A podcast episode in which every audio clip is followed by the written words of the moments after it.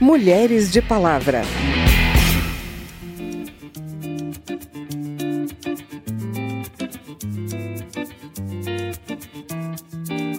mãe, trabalhadora, atenciosa, que vai conseguir trabalhar na vida pública e ao mesmo tempo cuidar da casa. É muito emocionante a gente ouvir as cartas narradas das meninas, né, em que elas trazem seus sonhos, seus medos, a esperança.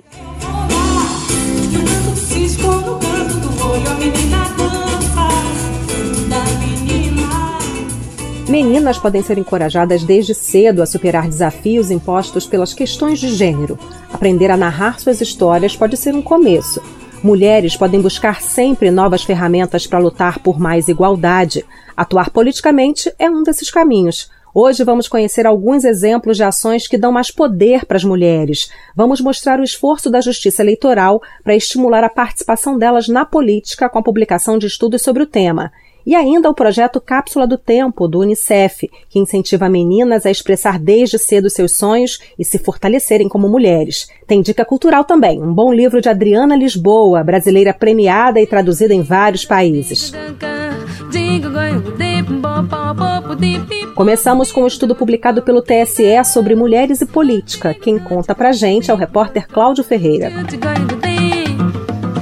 A publicação do Tribunal Superior Eleitoral, intitulada Representação Feminina na Política Informações Selecionadas, reúne 63 artigos científicos sobre a conquista dos direitos políticos das mulheres. Doze deles falam do voto feminino no Brasil, mas há também resultados de pesquisas sobre a participação da mulher negra e a chamada subrepresentatividade da mulher nos espaços de poder. São 49 trabalhos sobre a realidade brasileira e 14 sobre países como Espanha, Nepal e Polônia, reunidos no volume virtual. Cada referência tem título, resumo e o link para o artigo.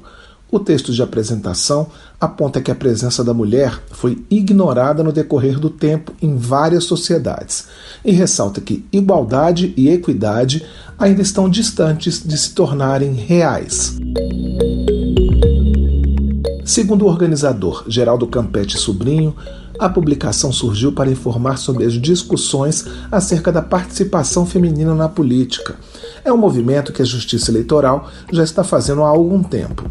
Existem campanhas nos meios de comunicação e nas redes sociais, um site chamado Hashtag Participa Mulher e uma comissão gestora de políticas de gênero instituída em outubro de 2019. A criação da comissão atende à solicitação feita pela Missão de Observação Eleitoral da Organização dos Estados Americanos, a OEA. Nas eleições de 2018, a entidade recomendou que a Justiça Eleitoral atuasse em prol do aumento da participação das mulheres no cenário político. Para organizar o volume, uma pesquisa foi feita em periódicos científicos e repositórios de universidades. Geraldo, que é chefe da seção de biblioteca digital do TSE, explica qual é o público-alvo. A publicação ela é destinada aos trabalhadores da Justiça Eleitoral, candidatos, partidos políticos, instituições e cidadãos de um modo geral que possam ter interesse nesses assuntos que, aliás, são muito importantes, sobretudo no momento em que a gente vive.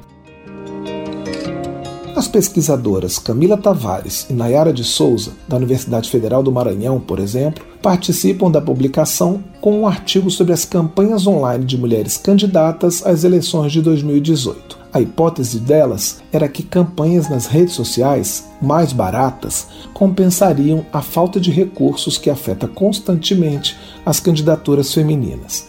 Elas observaram, no entanto, que as redes não solucionam essa disparidade, porque em lugares onde o acesso à internet ainda é precário, a propaganda eleitoral gratuita no rádio e na TV continua sendo importante. Nayara de Souza destaca outra peculiaridade. Em nossa pesquisa, verificamos que o Facebook foi utilizado majoritariamente para publicar fotos das carreatas, dos encontros com eleitores e eleitoras ou ações nesse sentido, ou seja, pouco se discute propostas nesses espaços. A professora Camila Tavares salienta que, em boa parte das vezes, as campanhas das candidatas também reforçam estereótipos femininos. Mãe, trabalhadora, atenciosa, que vai conseguir trabalhar na vida pública e ao mesmo tempo cuidar da casa ou cuidar das pessoas, né, mesmo em ambiente público.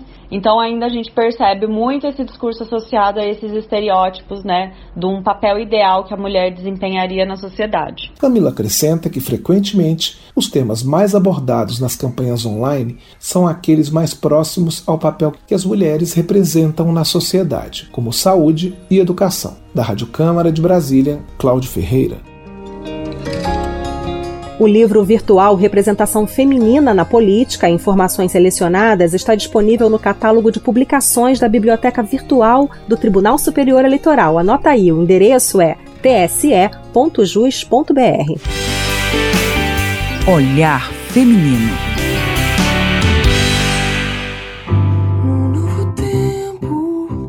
Uma estratégia que une tecnologia e autoconhecimento está levando meninas em situação mais vulnerável a conhecer seus direitos e capacidades.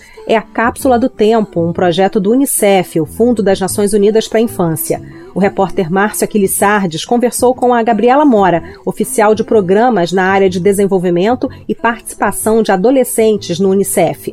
Ela conta que essa estratégia de empoderamento das meninas foi reformulada para funcionar no WhatsApp durante a pandemia.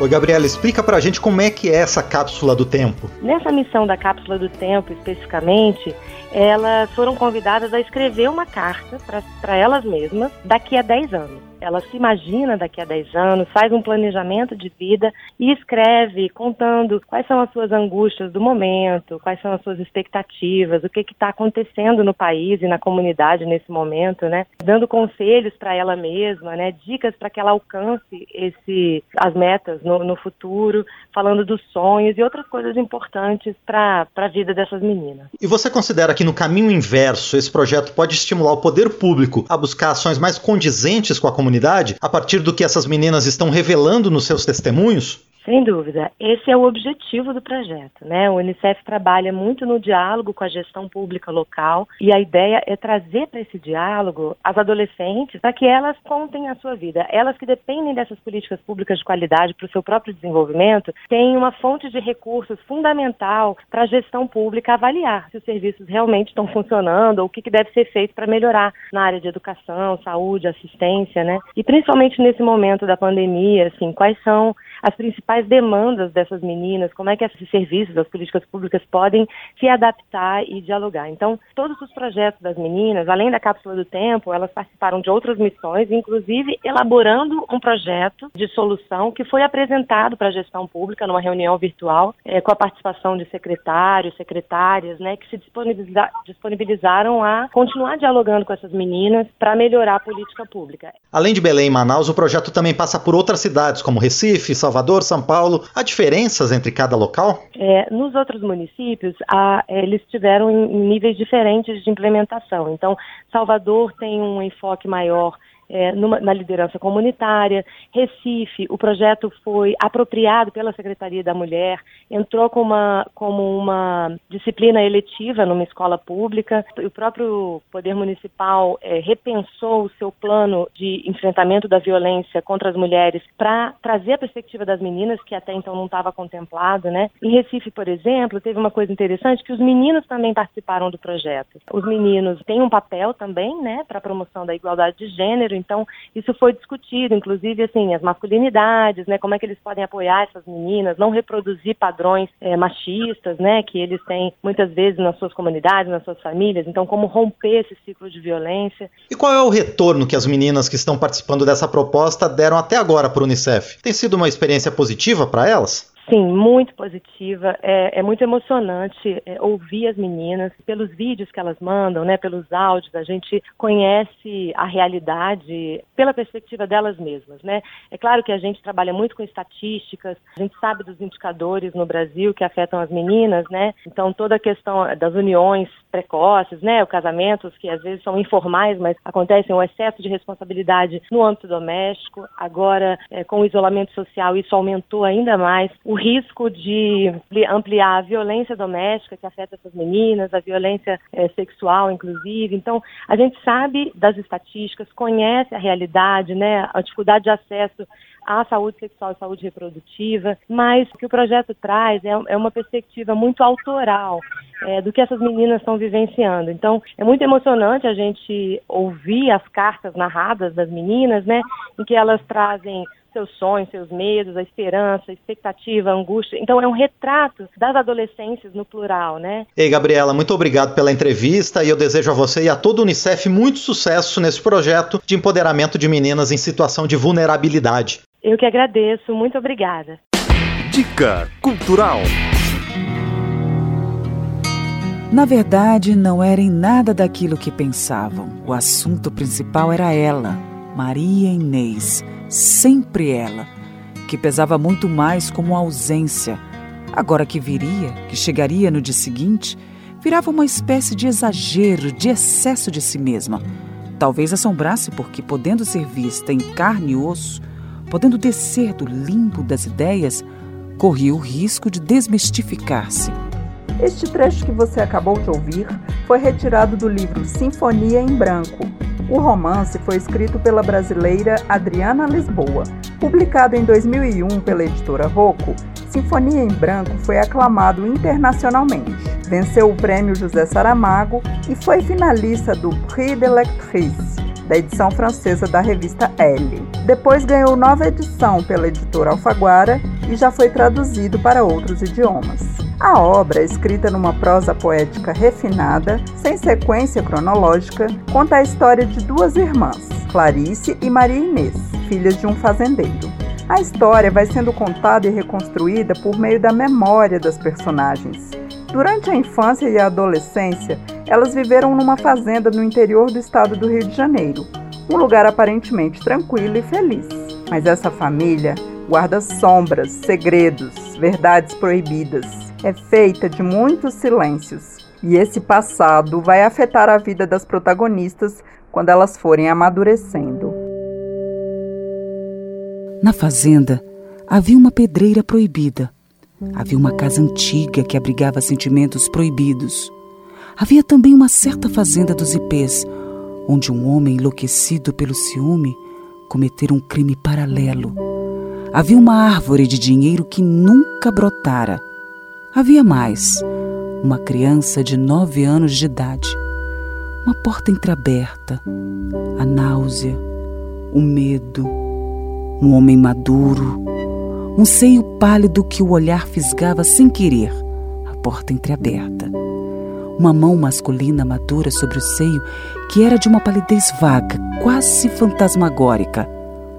A fazenda foi um dia o epicentro da vida e dos sonhos de Maria Inês. Depois, recogitara pesadelos. Fazia dez anos que ela não punha os pés lá. Fazia dez anos que ela não via Clarice, sua irmã.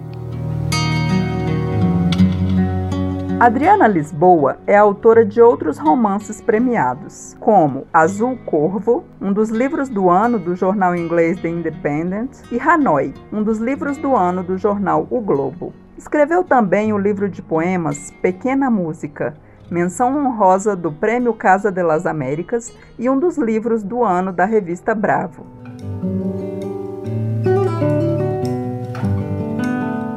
E com essa dica de um ótimo livro, a gente chega ao fim desse Mulheres de Palavra, que teve produção de Cristiane Baker, reportagens de Cláudio Ferreira, Márcio Aquiles Sardi e Maria Amélia Eloy, trabalhos técnicos de Marinho Magalhães, apresentação e edição de Vera Morgado e coordenação de Márcio Aquiles Sardi. Se você tem alguma dúvida, manda pra gente. O e-mail é radio@câmara.leg.br e o WhatsApp é 61 999 78 9080.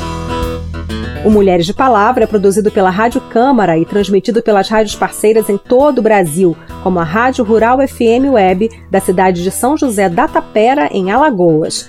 Você pode conferir todas as edições do programa no site radio.câmara.leg.br e no seu agregador de podcast preferido. Obrigada pela audiência. Até o próximo programa.